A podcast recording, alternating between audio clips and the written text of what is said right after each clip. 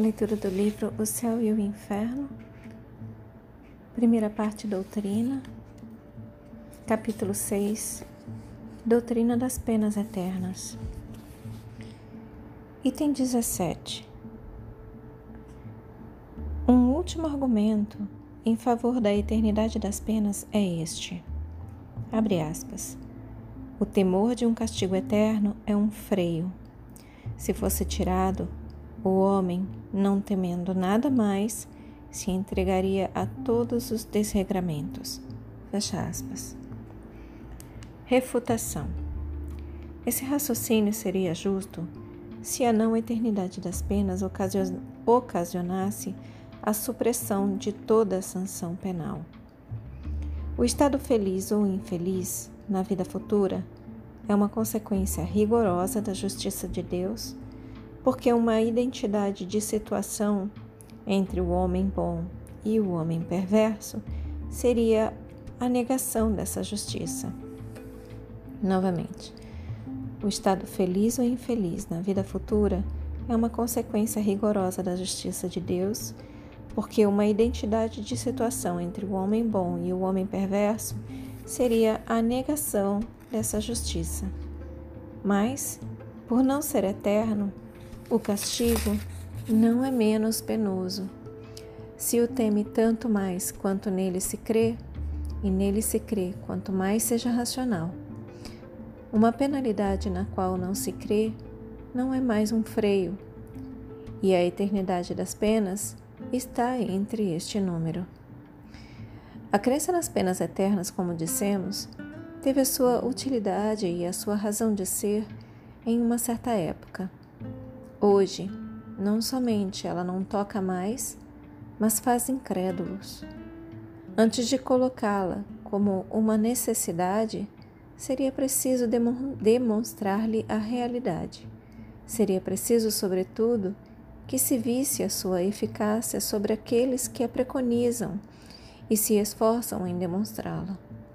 Infelizmente, entre estes, muitos provam, por seus atos, que não estão nada amedrontados com elas. Se é ineficaz para reprimir o mal entre aqueles que dizem nela crer, que império pode ter sobre aqueles que não creem? E agora um novo subtítulo: Impossibilidade material das penas eternas. Item 18. Até aqui, o dogma da eternidade das penas foi combatido somente pelo raciocínio. Vamos mostrá-lo em contradição com os fatos positivos que temos sob os olhos e provar-lhe a impossibilidade. Segundo esse dogma, a sorte da alma está irrevogavelmente fixada depois da morte. É, pois, uma sentença definitiva oposta ao progresso. Ora, a alma progride ou não? Aí está toda a questão. Se ela progride, a eternidade das penas é impossível. Pode-se duvidar desse progresso quando se vê a imensa variedade de aptidões morais e intelectuais que existem sobre a Terra, desde o selvagem até o homem civilizado? Novamente, Pode-se duvidar desse progresso quando se vê a imensa variedade de aptidões morais e intelectuais que existe sobre a Terra, desde o selvagem até o homem civilizado? Quando se vê a diferença que apresenta um mesmo povo de um século para outro? Caso se admita que essas não são as mesmas almas, é preciso admitir, pois, que Deus criou almas em todos os graus de adiantamento, segundo os tempos e os lugares que favorece a algumas, ao passo que destina as outras a uma inferioridade perpétua, o que é incompatível com a justiça, que deve ser a mesma para todas as criaturas. Repetindo o último parágrafo, pode-se duvidar desse progresso quando se vê a imensa variedade de aptidões morais e intelectuais que existem sobre a Terra, desde o selvagem até o homem civilizado? Quando se vê a diferença que apresenta o mesmo povo de um século para outro, caso se admita que essas não são as mesmas almas, é preciso admitir, pois, que Deus criou almas em todos os graus de adiantamento, segundo os tempos e os lugares, que favorece a algumas, ao passo que destina as outras a uma inferioridade perpétua, o que é incompatível com a justiça, que deve ser a mesma para todas as criaturas.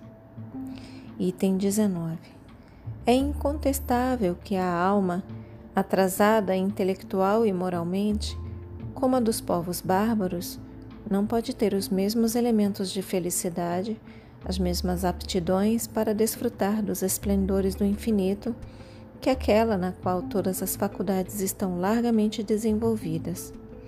Se, pois, essas almas não progridem, não podem, nas mais favoráveis condições, gozar perpetuamente senão de uma felicidade, por assim dizer, negativa.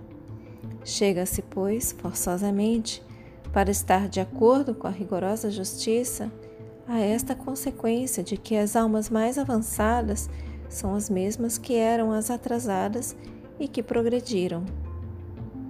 Mas aqui tocamos na grande questão da pluralidade das existências como um único meio racional de resolver a dificuldade.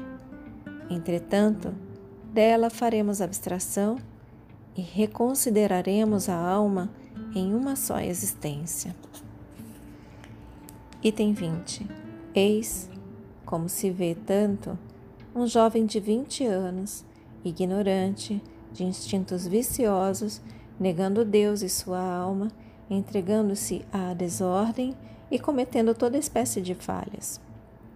Entretanto, ele se encontra em um meio favorável Trabalha, se instrui, pouco a pouco se corrige e finalmente se torna piedoso. Não é um exemplo palpável do progresso da alma durante a vida e não se vêem todos os dias casos semelhantes? Esse homem morre santamente em uma idade avançada e, naturalmente, a sua salvação está assegurada. Mas qual teria sido a sua morte se um acidente o tivesse feito morrer 40 ou 50 anos mais cedo. Ele estava em todas as condições necessárias para ser condenado. Ora, uma vez condenado, todo o progresso estaria detido. Eis, pois, um homem salvo porque viveu longo tempo e que, segundo a doutrina das penas eternas, teria se perdido para sempre se tivesse vivido menos o que poderia resultar de um acidente fortuito. Desde que a sua alma pôde progredir em um tempo dado, por que não poderia progredir no mesmo tempo depois da morte, se uma causa independente da sua vontade lhe impediu de fazê-lo durante a sua vida? Por que Deus lhe teria recusado os meios? O arrependimento, embora tardio, teria ocorrido a tempo. Mas, se desde o instante de sua morte uma condenação irremissível o atingisse, seu arrependimento teria sido infrutífero pela eternidade e sua aptidão para progredir destruída para sempre. Item 21. O dogma da eternidade absoluta das penas é, pois, irreconciliável com o progresso da alma uma vez que ele oporia um obstáculo invencível. Esses dois princípios se anulam forçosamente um pelo outro. Se um existe, o outro não pode existir. Qual dos dois existe? A lei do progresso é patente, não é uma teoria. É um fato constatado pela experiência. É uma lei natural, lei divina, imprescritível. Uma vez, pois, que ela existe e que não pode se conciliar com a outra, é que a outra não existe. Se o dogma da eternidade das penas fosse uma verdade, Santo Agostinho, São Paulo e muitos outros não teriam jamais visto o céu se tivessem morrido antes do progresso que trouxe a sua conversão. A esta última assertiva, Responde-se que a conversão desses santos personagens não foi um resultado do progresso da alma, mas da graça que lhes foi concedida e pela qual foram tocados.